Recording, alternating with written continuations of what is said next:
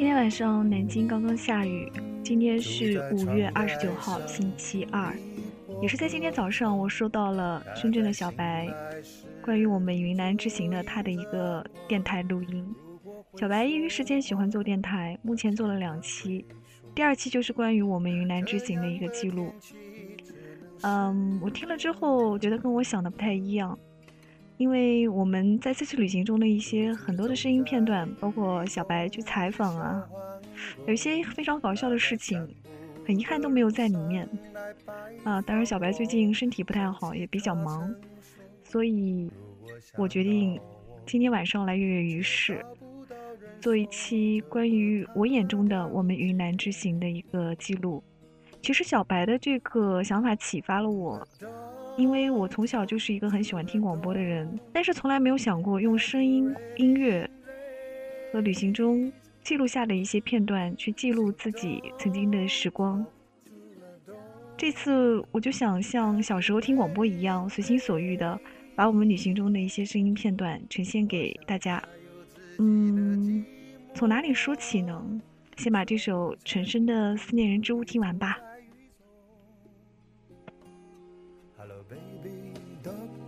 是否你要借把伞？And she's gone. I'm leaving the house of missing you. Cause I'm leaving the house of missing you.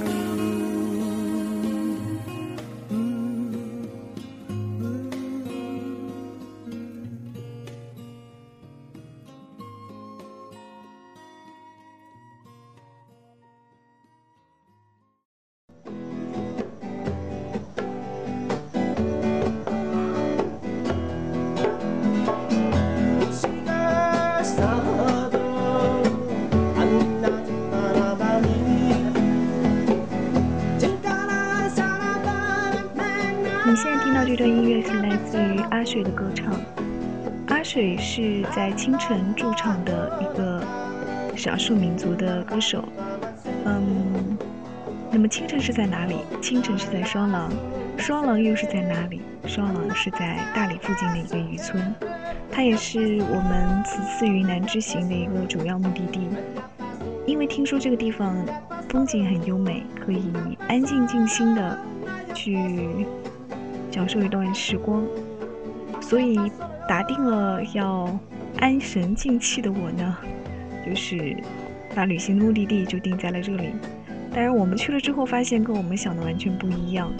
嗯，因为旅游开发的缘故，所以可能两三年前这里只有两三家非常有特色的客栈，但是到了现在，这个数量在近两年内要突破百家。嗯。所以，我们其实白天的时间是花在了看很多有特色的客栈上面，包括杨丽萍，呃，在这里建的一个月亮宫，还有非常著名的这个艺术家赵青，也在这里新新建了他自己的一个艺术会所，造型都非常奇特，所以呢，还是身临其境去看一看，比较有有意思，嗯。在双龙的第一个夜晚，我们是就待在了清晨。清晨，它设计的其实是一个清吧，露天的，呃，有树环绕在沙发之间，然后桌面上有轻微的烛光。最最关键的是，你可以跟歌者大概距离不到，不是三五米了，实际上是非常近，一米不到的距离去听他歌唱。它有一点像那种环绕式的设计，呃。白天去的时候，觉得它的整个主色调是绿色的，非常清新。晚上去的时候，感觉也不错。嗯，我们建议如果有机会去双廊的朋友，可以去这家有特色的清吧去听一听歌。呃，关于阿水，阿水的经历也比较丰富，他是一个少数民族的歌手。嗯，曾经在丽江、上海很多地方去驻唱过，而且他的很多歌里面。我自己在现场听的感觉是有非常独特的个人的处理，比如学一些鸟的鸣叫声，还有他随心所欲的口哨声，让人觉得即便你听不懂他的语言，你也能感觉到他在歌唱中的那种整个人沉浸在里面的感觉。呃，后来我们的小白去采访了他，那么他也是非常的和善，告诉了小白他的歌大致表达了什么意思。下面我们就去听听小白的采访吧。歌曲的话，它是什么语言的？呃，哈尼族为主。啊，主要是唱些什么内容？每一首歌的内容不一样，但是主要是对人文的关注多一点。呃，情感方面的还是社会方面的？社会方面。呃，是您自己创作的吗？对。能不能谈谈您创作过程中的一些感受？贾马拉在非洲西非是和平的意思，阿许也是和平的意思。有没有汉语的歌曲？有。待会儿会唱是吧？呃，我可以唱，对。因为我写歌不局限于哪种风格，表达我的情感就可以。我可以说一下它大概的意思。的，就是要用多少战争可以兑换和平？要用多少土地才能换换来宁静？要用多少奴隶才能换来权利？要用多少钻石才能换来公平？要用多少象牙才能换来安全？要用多少血泪才能换来笑语？要用多少尸骨才能换来自由？要用多少吞海魔鬼才肯离去？嗯，回来听这段采访，我也感到非常的抱歉，因为嗯，现场录音条件的限制和我们器材设备的限制，所以一些噪音在所难免。嗯，小白采访完之后呢，然后就轮到我了。我的这段采访也很有意思，就是采访那个鼓手田野，因为我被拒绝了。不接受采访，我不接受采访。不是，我就想，不是采访你，我就我对打鼓很感兴趣，我想问一下，这个关于打鼓跟那个吉他的。配合啊，是怎么弄啊？不懂，不懂啊？不接受采访。那我问一下，你打鼓打多多长时间了？不接受采访。我又不是记者，我就是好奇。我还是不接受采访。哦，很有个性，很有个性。不接受采访。但至少知道不是尼泊尔人。看看我是如何骚去的。说实话，这个笑声其实还是蛮让我怀念的，因为在现实生活中好像很少这么开怀了。其实我们在生活中并不是这么容易跟陌生人接近的那种人，但是好像旅行可以让自己一下子释放起来。如果不是小白提议我们去访问一下阿水和田野，可能我就是作为一个默默的听众坐在那边，然后演出结束完了之后。他们继续唱他们的歌，我们继续走我们的路，没有丝毫的这样一个共鸣和碰撞。然而，借由这个过程，让唱歌的人知道他的歌有人在听，甚至有人很感兴趣的听。作为听者，我们也与歌唱者之间有了这样一种互动。我觉得这是旅行的一个奇妙之处。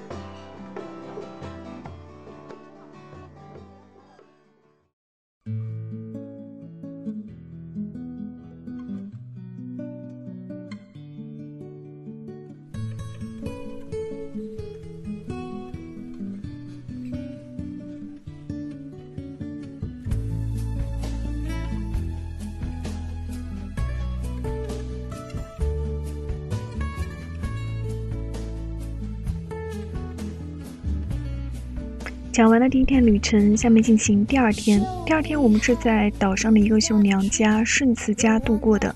那么路过他家也是非常偶然，是当时小白想买一些围巾，然后就在他家挑选。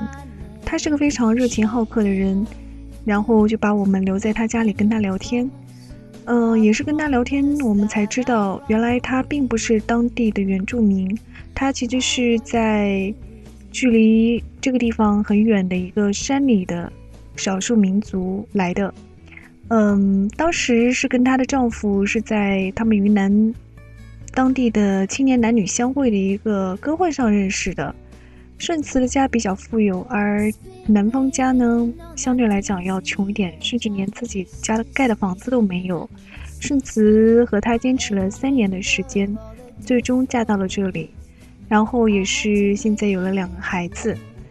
嗯，顺慈的眼睛非常好，眼神中透出那种清亮的光芒呢，呃，就会让人觉得她会是一个非常好的绣娘。她跟我们讲了年轻时过的那些。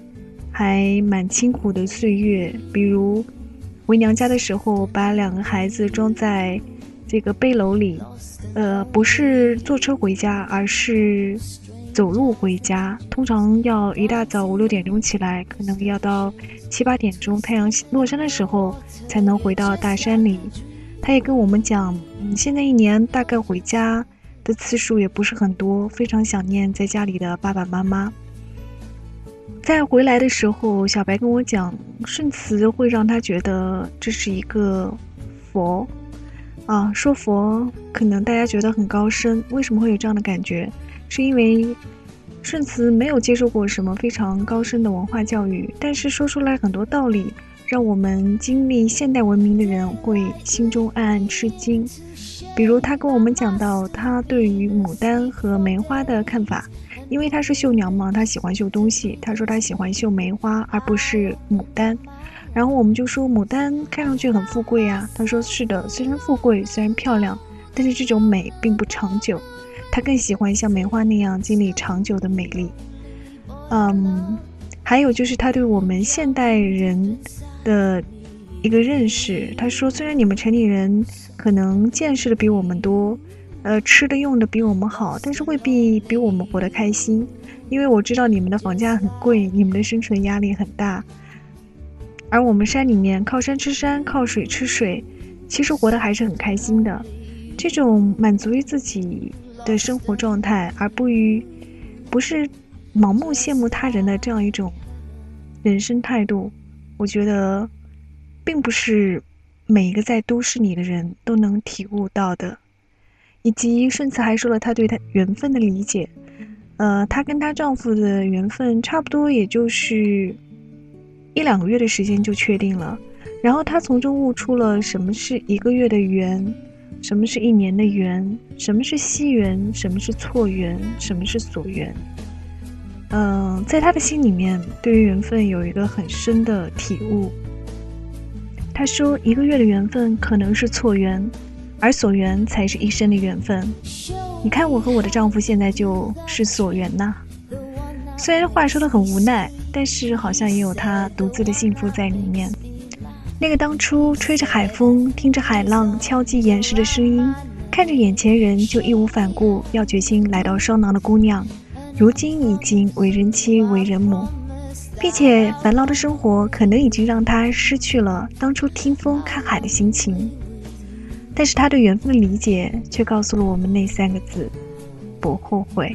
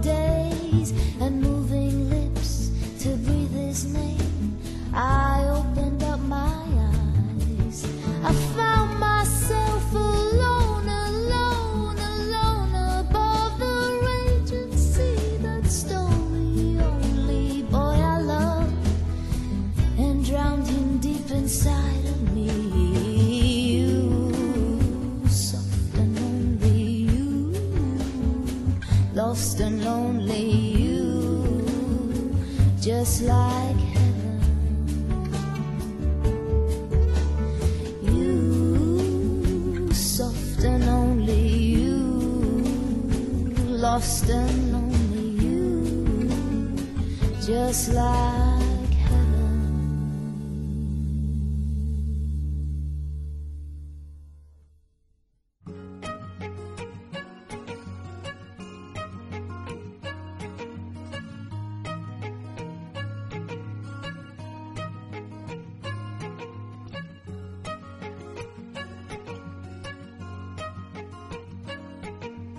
每一个在双廊度过的白天，其实大致类似，无非就是发呆，逛一逛客栈，看一看当地人的生活。而每一个在双廊度过的夜晚，却都是独特的。下面来回顾一下在双廊度过的第三个夜晚。其实这个夜晚跟白天有关系。为什么这么讲？呃，我们在双廊白天这个逛客栈的时候呢，发现了一家比较特别的面馆，叫做悦儿。悦儿的嗯这个面馆呢，做的还比较清新别致。呃，里面有鼓和吉他，可以看得出来，这个老板是一个非常热爱音乐的人。然后老板就跟我们讲，其实他是从昆明来的，因为在双廊有自己的朋友，自己也非常向往闲适安逸的生活，于是就租了差不多二十多年的租金，把自己可能全部的家当都积蓄在这边了。但是非常奇怪的是，店里的客人很少。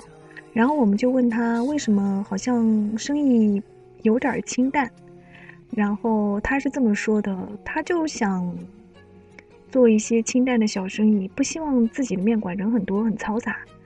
呃，给我们举了一个例子，有一天有一个九十个人左右的团队到他的面馆来，呃，希望能够快点做面，然后他就跟对方讲：“你们愿不愿意等？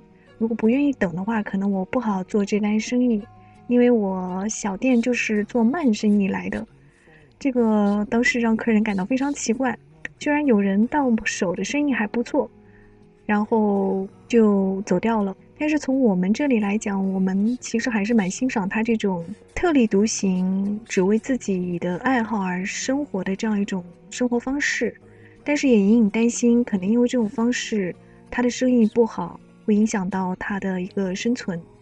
然后院的老板跟我们讲，也叫我们不用担心，因为他对自己这方面的要求，物质方面的要求很低，只要满足他基本的生存就可以了。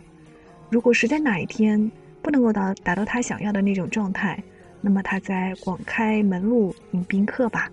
讲到他的这个打鼓的爱好，好像他原来是在昆明是做乐队的，鼓打得非常棒。然后也会，如果店里面吃面的这个客人的要求的话呢，他也会即兴打一段给大家听。这就是我们白天在院儿的故事。然后晚上呢，我们就在走在自己回客栈的路上，就这样走着，那是第二天的事情了。呃，忽然小白跟我说：“哎，你看那不是院儿的老板吗？”然后我就看到他一个人，呃，背着一个鼓，准备往前面走。后来我们才知道他是要到他的好朋友那里去打鼓，呃，也是因为小白盯着他看，然后他也看见了小白，所以他邀请我们一块儿去。于是我们就跟着他到了那个他的好朋友那里南雨麦田。这个时候我们才发现，这个里面已经聚集了大概一两个人，他们都是专程来跟院的老板学打鼓的。因为我们之前讲过，就是双廊现在是一个旅游的开发期。所以很多的地方都在大兴土木造客栈，很多来修客栈的人呢，一两个月都在待在这个岛上，也没有什么别的娱乐爱好啊，或者是一些消遣的方式。于是有人就来找到了月儿的老板，希望来学这个学打非洲鼓。我们去的时候，好像这个班差不多才办了一两节课吧，看得出来那个学的人非常认真。我当时听到这个消息之后，也觉得比较遗憾，呃，因为我在这个地方只能停留短短的两三天的时间，所以不能够把一个一期课可以上得很满。但是也是在那个晚上，大家齐声合奏、鼓声乐点的那个场面，非常的令我难忘。那里面不仅有人声和鼓声的结合，同时还有中途过来伴奏的狗的和声。